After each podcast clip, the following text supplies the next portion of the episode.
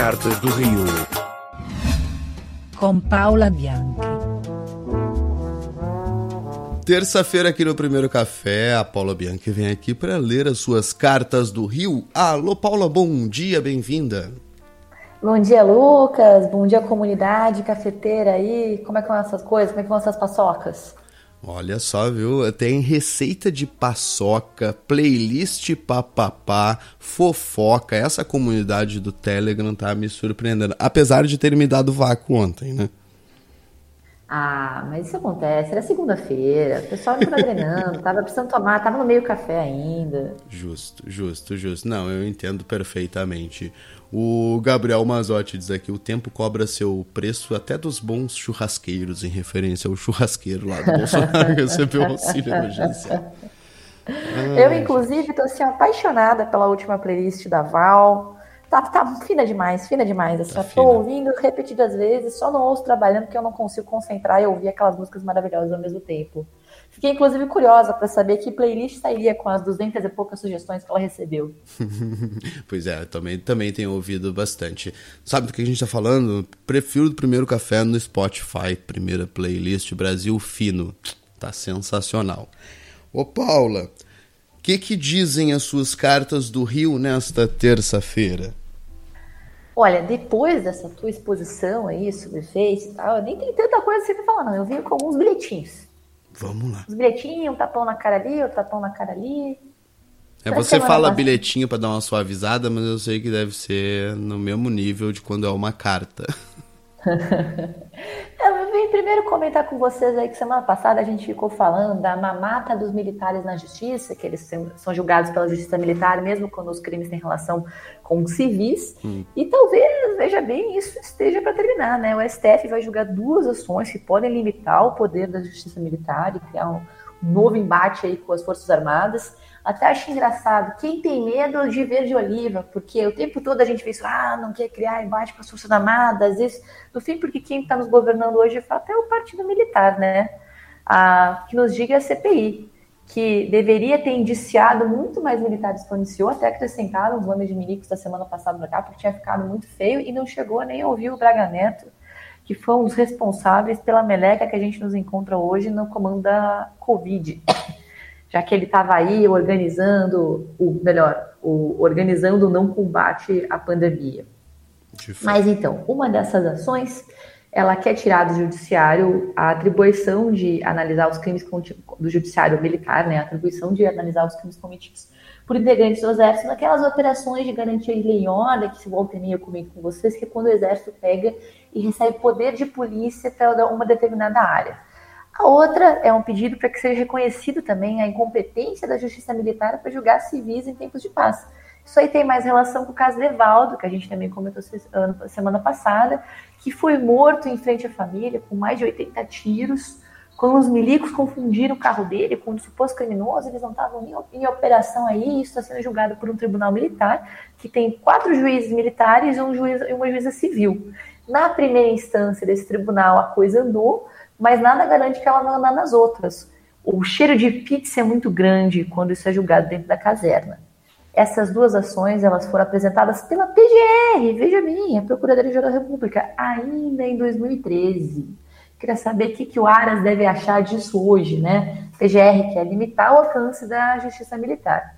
O STF, dizem as más línguas dos colunistas que eu fui pesquisar aqui para falar com vocês no primeiro café, tem evitado concluir a análise desses dois casos para achar que se trata de um tema sensível, tem medo da possível repercussão na relação com as Forças Armadas, tarará. enfim, mas diz aí que o Fux está querendo puxar esse debate. Vamos ver, dados publicados pelo SBT News em julho mostram que no último ano e meio a Justiça Militar julgou 771 civis. Desses, só 173 pessoas foram condenadas nesses casos, 50 absolvidas. Os outros jul- julgamentos ainda estão andando. A, essa ação da PGR fala nessa incompetência do julgamento dos civis e faz um questionamento. Como um civil, em tempo de paz, seria capaz de atentar contra a hierarquia e a disciplina da tropa se ele nem sequer é militar ou integra os efetivos das Forças Armadas? que em tese, a, como envolve militares, quando os militares fazem alguma merda envolvendo civis, teria essa relação que argumenta aí a justiça militar. Uma argumentação bem enviesada, né? E a gente não precisa ser especialista em direito para achar que, obviamente, se você é uma pessoa civil andando na rua e porventura toma um tiro de um militar, tu não está tentando contra militar coisa nenhuma. Tu tá só vivendo a tua vida e o militar está fazendo o que ele não deveria. Isso deveria estar tá com a justiça civil.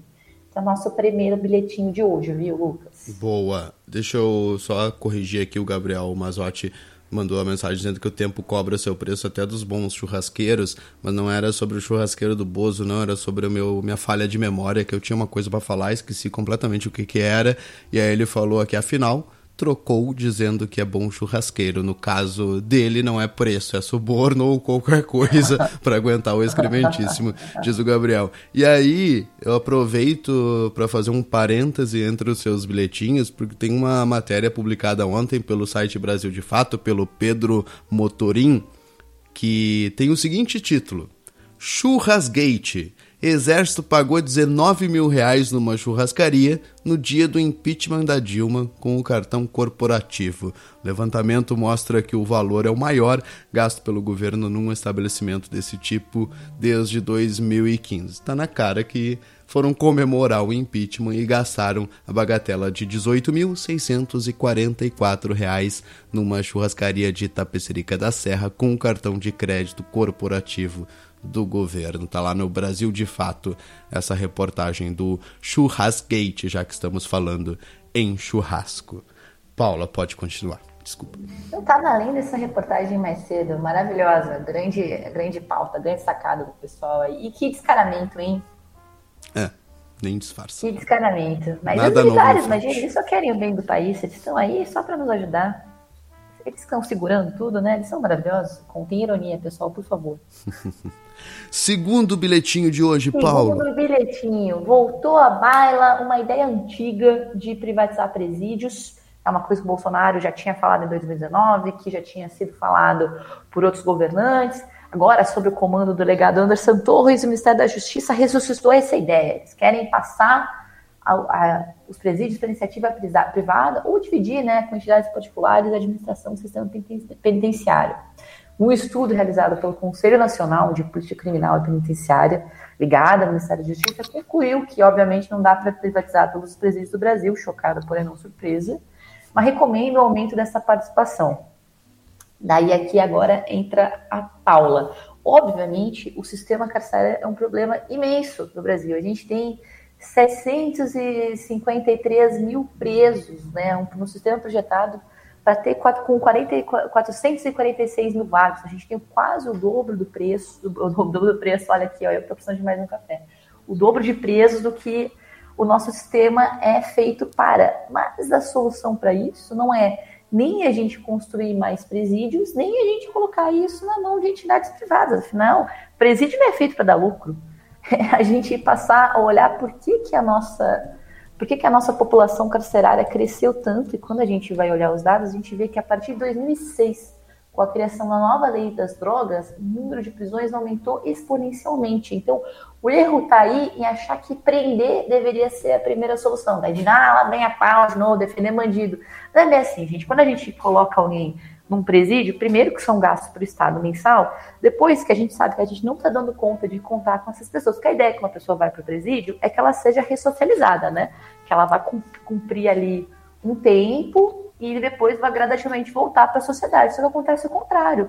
Os presídios hoje são dominados por facções. O cara, inclusive, se aliar a uma facção, uma forma dele ter acesso a coisas mínimas que o Estado não fornece, como medicação, alimentos, aí tem registrado várias, diversas reportagens, não sou eu aí que estou também, eu não estou elogiando facção, só estou dando a real do que acontece nos presídios, porque a gente não dá conta nos presídios superlotados de tratar essas pessoas como cidadão.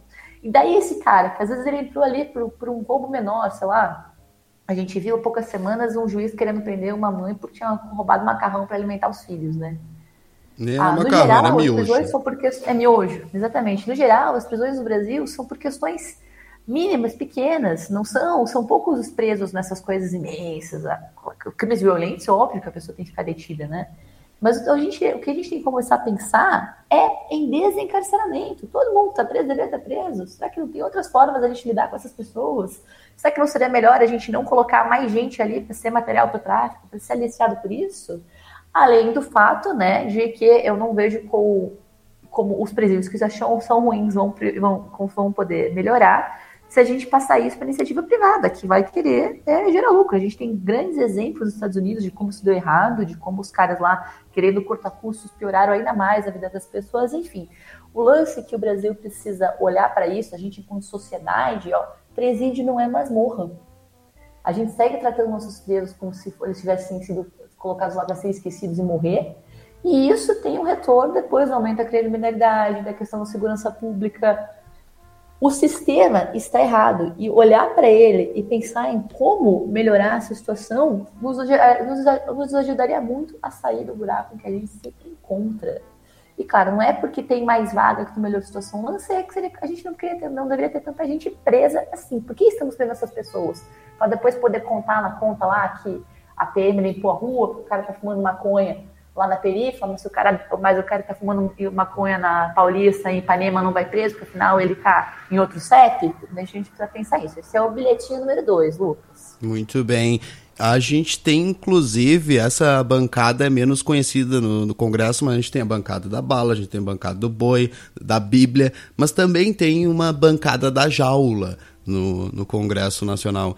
E eu estava lendo esses dias uma reportagem que falava sobre aquele, aquelas rebeliões que aconteceram no Amazonas há alguns anos. Isso foi em 2019, se não estou enganado, e que todos os presídios lá são administrados por uma empresa privada que tem um nome que é sensacional, Humanizare. É o nome da Humanizare Gestão Prisional e Serviços Limitada. E tem no Brasil de Fato também uma reportagem que é um raio-x sobre essa empresa que nos revela mais ou menos como isso funciona, né? Porque a empresa, por exemplo, doou para campanhas de deputados do PSC. Por exemplo, Silas Câmara, do PSC do Amazonas, para a mulher dele, Antônia Lúcia Câmara, para quem mais aqui? E para a filha do casal, Gabriela Ramos Câmara, todos do PSC, deputado estadual, essa no, no Acre, no caso. E tem lá é, é, essa reportagem que tem o título Raio-X da Humanizária, a empresa que administra os presídios e que, em que 55 foram mortos, isso em 2019, lá no Amazonas, também no Brasil, de fato, a reportagem que fala sobre os presídios privatizados, que são mais caros e tão ruim quanto os demais. Não, e essa situação do massacre no Amazonas, nos presídios do Amazonas, foi mais um momento do Estado se desobrigando da situação dos presos. Uma pessoa presa, o Estado tem responsabilidade pela vida dela, pela integridade física dela. Mais um momento de deixa que morram. Porque a gente, enquanto sociedade, de fato, olha para quem está preso como se fosse, fosse bicho. Por exemplo, faz alguns anos que eu fiz uma reportagem uh, sobre a situação de saúde dentro dos presídios, né? Rola um massacre silencioso. É mais, é mais fácil você morrer porque teve um corte na mão do que uma situação de violência. Não tem medicação, então um corte pode infeccionar e te levar a óbito. Ou, a segunda causa maior de morte é tuberculose, que é uma doença em presídios, que é uma doença praticamente erradicada no Brasil, porque várias, boa parte das células não tem iluminação, não tem ventilação. Isso para não falar da Covid gente falou super pouco de Covid em presídios, mas também correu pra caramba, porque não tem interesse em olhar para esse dado. É. Enfim, o Estado olha para lá como se fosse visto, deixa que morra, e no fim isso só piora, como eu já falei, a nossa questão, acho que a segurança pública é uma das chagas não resolvidas, inclusive pelos governos que vieram antes aí desse governo de merda que a gente tem hoje. É um inclusive pelos governos de esquerda. Também, inclusive pelos governos de esquerda, que não olharam para essa questão. A gente segue, segue ignorando isso e inclusive por um corte classista, porque a segurança pública é uma parada que pega mais para quem mora na periferia. Apesar, pega mais, eu digo, em questão, né, medo de morrer, de ser assassinado, essas coisas, porque a, a, o medo da classe média é o medo do patrimônio, de ser assaltado, da casa roubada, enfim. É, o Lielson dizendo, a empresa privada de prisões sempre tem contrato de lotação mínima. Aí também fica difícil, né? É, Lielson. Daí tu vai prender porque tem que prender, tem que bater meta. Aí é, aí é complicado. Quando se a gente tem menos gente presa, né? Um país com menos gente presa, menos gente presa é um país melhor. Tá tudo errado desde o início, Paula, nessa questão. Ah, meu Deus. É isso aí. Terceiro bilhetinho do dia temos? É três, né? Terceiro São três. bilhetinho, terceiro bilhetinho. Vamos pro terceiro bilhetinho. O terceiro bilhetinho é um tapão na cara aí. É só um bilhetinho bem curtinho, já estamos aqui no fim do primeiro café. Uma, um estudo inédito do Fórum Brasileiro de Segurança Pública e da Unicef, divulgado na sexta, mostrou que em cinco anos 35 mil crianças e adolescentes foram assassinadas no Brasil. Esse é um número imenso. A título de comparação, os Estados Unidos, que é um país muito maior, teve 3 mil mortes de crianças e adolescentes por ano, quando a gente faz a média anual está de 7 mil assassinatos por ano. Vários têm relação com violência doméstica. E é uma tristeza. E a maior parte dessas das crianças assassinadas são Adivinha que cor é das crianças que são assassinadas no Brasil? São meninos negros. A gente está matando as, os negros, as nossas crianças negras antes elas terem a chance de crescer. E é com essa, nessa linha alegre que eu termino meu, meus bilhetes dessa semana. Ah, esse levantamento é de quem, Paulo? É do Fórum Brasileiro de Segurança Pública com a Unicef. Foi divulgado na sexta. Barbaridade. O número Bar... de crianças até 4 anos mortas, inclusive, aumentou 27% em 2020. A gente já soube cuidar melhor dessas crianças, né? Tamo aí, a gente mata quem tá preso, mata quem recém-nasceu tá solto, libera os milicos. Tem muita coisa para se fazer nesse país ainda. Tem muita coisa errada. Paula Bianchi com as cartas do Rio aqui no primeiro café. Era tudo por hoje, Paula. Era tudo, pessoal. Vejo vocês, eh, vejo vocês semana que vem e durante a semana aí pela comunidade, que é sempre bom, sempre muito bom, boa de frequentar. Fico feliz de ver que a gente está quase chegando na metade da meta. Quando chegar na meta, a gente dobra a meta, né? E como colunista aqui, queria convidar vocês a contribuírem aí, entrarem lá no apoio do Primeiro Café, porque café é bom também é café com remuneração justa e o projeto depende de vocês aí, viu? Juntos construímos o primeiro café, como diria o Lucas e o slogan. Muito obrigado, Paulo Bianchi. É isso aí. Paulo, bom dia. Até terça-feira que vem. Bom trabalho para você. Valeu. Tchau, tchau.